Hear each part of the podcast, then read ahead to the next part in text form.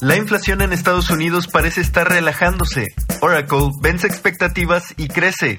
Estas son las historias del día de hoy, 13 de junio. Yo soy Roger Ramos y esto es Tu Daily por Hey Mercados.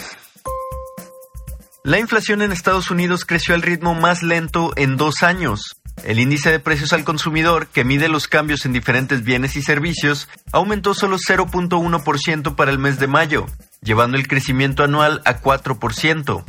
Este crecimiento de 12 meses ha sido el más pequeño desde 2021, cuando la inflación estaba apenas comenzando a crecer en lo que se convertiría en la inflación más alta en 41 años. Lamentablemente, si excluimos los precios volátiles de la comida y energía, la imagen no se ve tan optimista.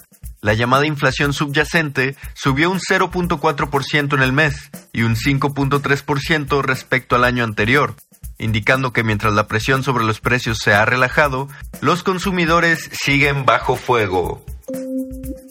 Toyota anuncia planes para la batería de nueva generación para autos eléctricos. Las acciones del fabricante de autos japonés se dispararon un 5% durante la mañana después de que la compañía anunciara una gama completa de autos eléctricos con baterías de próxima generación a partir de 2026. En una presentación, Takeru Kato, presidente de la fábrica donde se producirá esta innovadora gama de autos, dijo que Toyota está apuntando un rango de manejo de mil kilómetros para sus autos eléctricos. Esta misma fábrica busca producir alrededor de 1.7 millones de vehículos para 2030, aseguró Kato.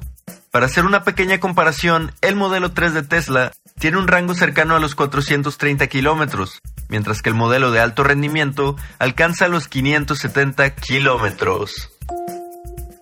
Oracle vence todo tipo de expectativas. Las acciones de Oracle crecieron hasta 5% durante la tarde del lunes, después de que el vendedor de software anunció sus resultados para el cuarto trimestre fiscal y sus expectativas para el siguiente cuarto, que superaron las expectativas de Wall Street. Los ingresos de la compañía alcanzaron los 13.840 millones de dólares, mientras que los analistas esperaban 100 millones menos. El ingreso de la empresa creció 17% año contra año, y Safra Katz, CEO de Oracle, dijo en una conferencia que espera que este siga creciendo otro 8 a 10%.